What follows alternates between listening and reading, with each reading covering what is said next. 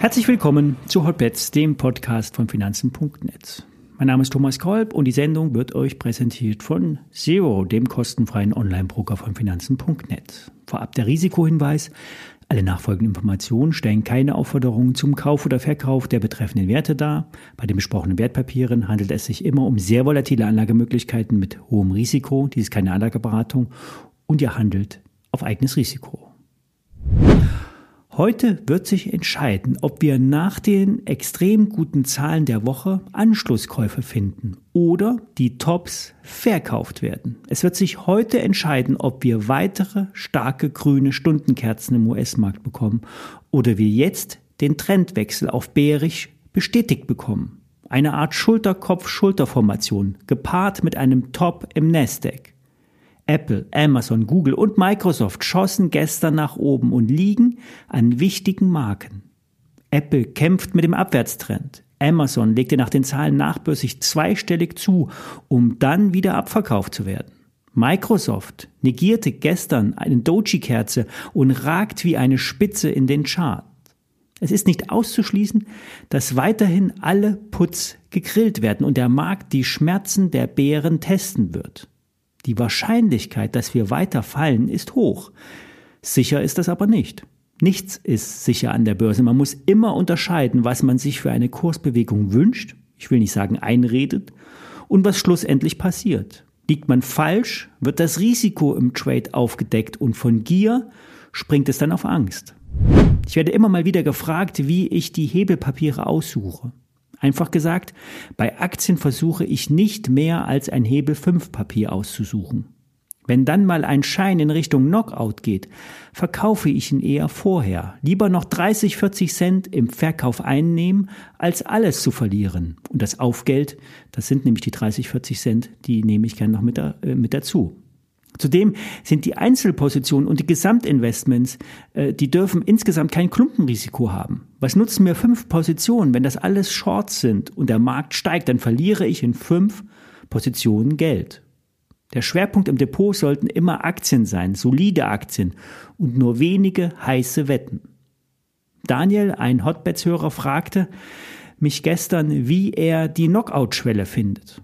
Geht am besten immer auf die Webseite der Emittenten, Beispiel BNP Paribas. Hier kommt nach der WKN-Eingabe das Factsheet. Rechts stehen dann die Stammdaten. In meinem ausgesuchten, in den von mir meistens ausgesuchten Unlimited-Papieren ist der Basispreis und der Knockout, äh, die Knockout-Schwelle identisch.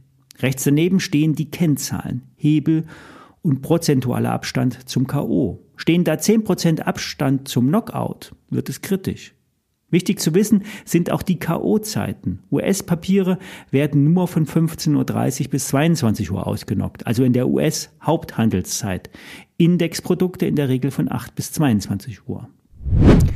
Dann möchte ich mal etwas tiefer in ein Produkt einsteigen. Es geht um den Discount-Put Paula Dora 1, Paula Dora 1. Das Produkt hatte ich hier mehrfach im Podcast schon vorgestellt und hatte es auch selbst bereits wiederholt im Depot.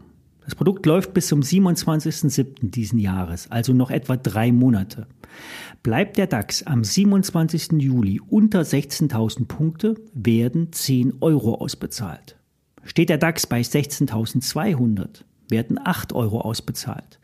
Weil der Basispreis 17.000 Punkte ist und der Floor bei 16.000 Punkten liegt. Aktuell kostet das Papier um die 6 Euro.